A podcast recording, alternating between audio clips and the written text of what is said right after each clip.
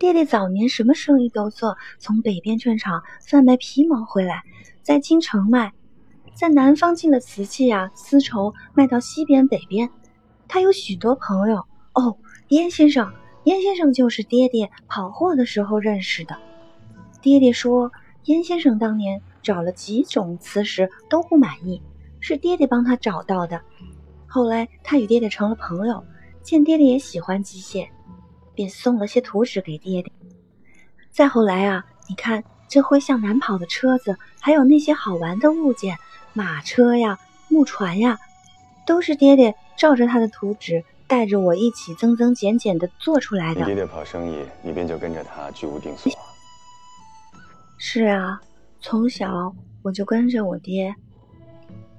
后来我娘去世了，爹爹就带着我。哦，官家，我想起来了，前年我们在苏州看到有人改装骚车，用上了皮带还有脚踏，这样就省力了许多。哎，官家，你可想看看图纸？惜春带入宫了，一直想试做一架出来，我去拿给你看。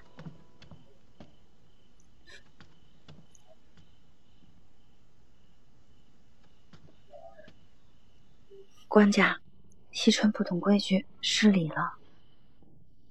官家莫怪。